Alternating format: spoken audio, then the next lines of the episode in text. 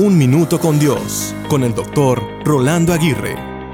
La vida está llena de muchas luchas, pero como dice el dicho, la peor lucha es la que no se hace. Todos los días nos enfrentamos con luchas, pruebas y desafíos constantes.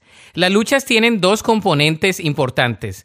El primero es que nos proveen experiencias de preparación para enfrentar mejor la vida. Y el segundo es que nos fortalecen mucho más de lo que pudiésemos imaginar. Las luchas nos hacen más fuertes o nos pueden llevar a la derrota. La palabra de Dios nos muestra múltiples episodios donde el pueblo de Israel, el pueblo escogido por Dios, sufrió luchas con gratas victorias y penosas derrotas. Muchas victorias se dieron por la obediencia a Dios y muchas derrotas surgieron de la desobediencia. Lo mismo sucede con nosotros hoy. Nuestras luchas suelen seguir el mismo patrón de conducta y los mismos resultados a los del pueblo de Israel.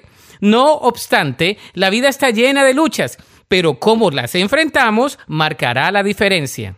Entonces, ¿enfrentas tus luchas en tus propias fuerzas o con las fuerzas espirituales provistas por Dios?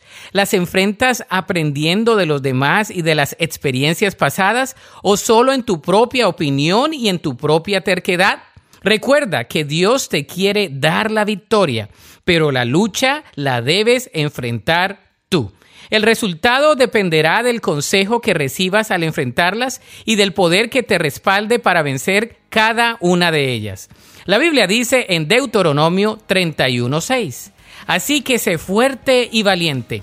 No tengas miedo ni sientas pánico frente a ellos, porque el Señor tu Dios, él mismo irá delante de ti. No te fallará ni te abandonará. Para escuchar episodios anteriores, visita unminutocondios.org.